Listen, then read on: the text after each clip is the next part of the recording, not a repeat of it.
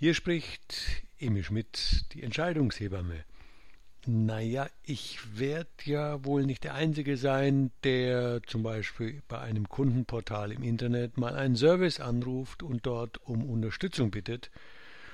Und ja, oft treffe ich hier einfach auch freundliche, kompetente Menschen an und dann bedanke ich mich auch dafür, was die alles so Wunderbares leisten. Gestern war es anders bei mir.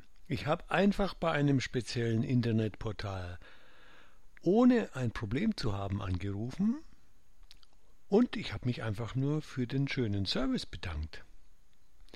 Dabei habe ich mir eigentlich selbst das größte Geschenk gemacht, weil ich mich nämlich so gefreut habe, wie die anderen sich freuen und ich mich über mich gefreut habe, weil ich gar kein Hintertürchen, keinen Hintergedanken hatte, wie etwa, mhm, jetzt bedanke ich mich und dann wird der Service für mich das nächste Mal noch besser.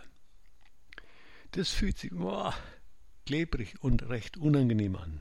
Also, ich bin einfach nur froh, dass ich direkt meinem Impuls gefolgt bin. Und wer weiß, wohin das alles noch führt. Ihre Entscheidungshebamme Emil Schmidt.